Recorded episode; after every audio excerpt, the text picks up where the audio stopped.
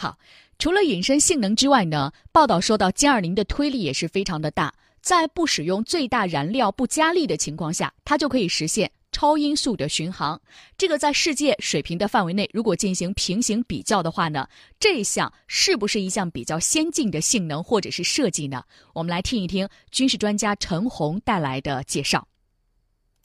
关于我们国家的歼二零飞机啊，这是一个国之重器，所以呢，它的一些战术技术性能数据是非常保密的。就是现在有一些网上说的，比如说说这个歼二零的发动机的推力可以达到十四到十五吨，我觉得这些数据呢好像都不是十分准确。发动机的推重比，就是发动机最后工作这个推力和发动机的重量要一个比，这个比值越大，这个发动机就越好。就是我这个推力啊。要和这个发动机重量一比，达到九倍以上才能够做超音速飞行。所以呢，要达到第四代喷气式战斗机的这种超音速巡航，就必须要在推重比上达到九以上。我觉得我们这个歼二零为了要实现这种超音速巡航，就必须要在发动机上做文章。我这个重量轻，推力大，这个推重比就能使这个飞机超音速巡航。不使用最多燃料的情况下，我就让它超音速飞行，这才是第四代战斗机的最突出的特点。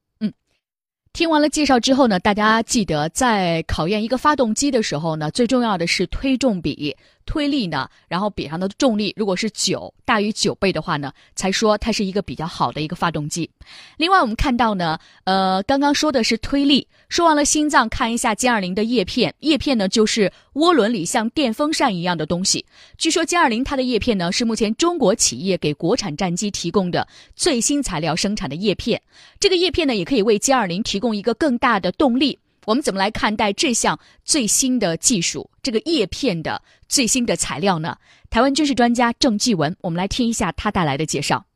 这一种材料的叶片叫做来镍超合金高精密的叶片。当然，这种材料它具备耐高温、耐高压，它本身又轻，适合极限工作条件的整个耐用度也大幅的提高，也因此有助于让发动机造得更轻。它本身的推力更强，它的耐用度、可靠性也更高，确实是中国发动机综合设计和性能一个重要的突破。材料技术其实它在军事科学领域是占一个非常重要的地位哦。这个发动机这种新叶片的导入，那让整个发动机的综合性能更强。事实上，除了在发动机里面以外，像一些复合材料科技，比如大量用于飞机的一些结构。或者表面一些蒙皮等等，都有助于让飞机可能造得更轻，在相同的油料条件下，它可以具备更远的航程，它剩余的重量可以用来